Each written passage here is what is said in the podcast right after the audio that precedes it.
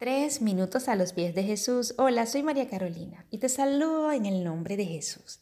En el devocional anterior hablaba cómo la obra del Espíritu Santo actuó en la vida de los jueces y también obra en la vida de simples mortales como tú y como yo.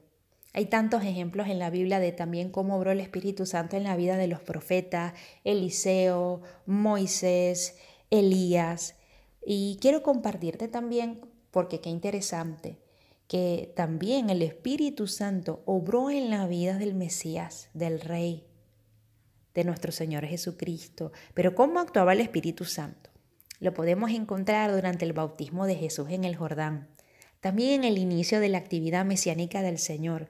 En el texto de Juan capítulo 1, versículo del 32 al 34 se distingue las palabras del Bautista, de Juan el Bautista, que les dice, yo he visto el Espíritu descender del cielo como paloma y posarse sobre él. Yo no le conocía, pero el que me envió a bautizar en agua me dijo, sobre quien vieres descender el Espíritu y posarse sobre él, él, ese es el que bautiza en el Espíritu Santo. Y yo vi y doy testimonio de que este es el Hijo de Dios, aquel que ha salido del Padre y ha venido al mundo. Esta palabra la vemos en el libro de Juan capítulo 16, versículo 28.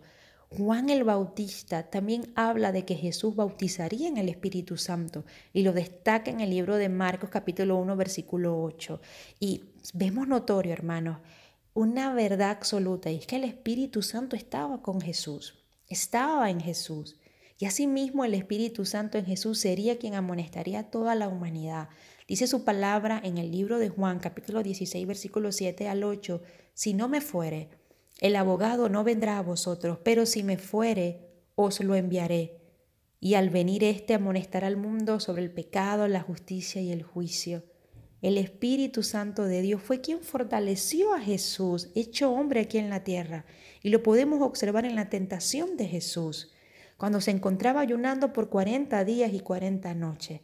Y también el Espíritu Santo ayudó al Señor Jesús en el Hexemaní antes de su crucifixión. Así que pidámosle al Espíritu Santo, el Señor nos dejó al Consolador, a quien nos guiará a toda verdad.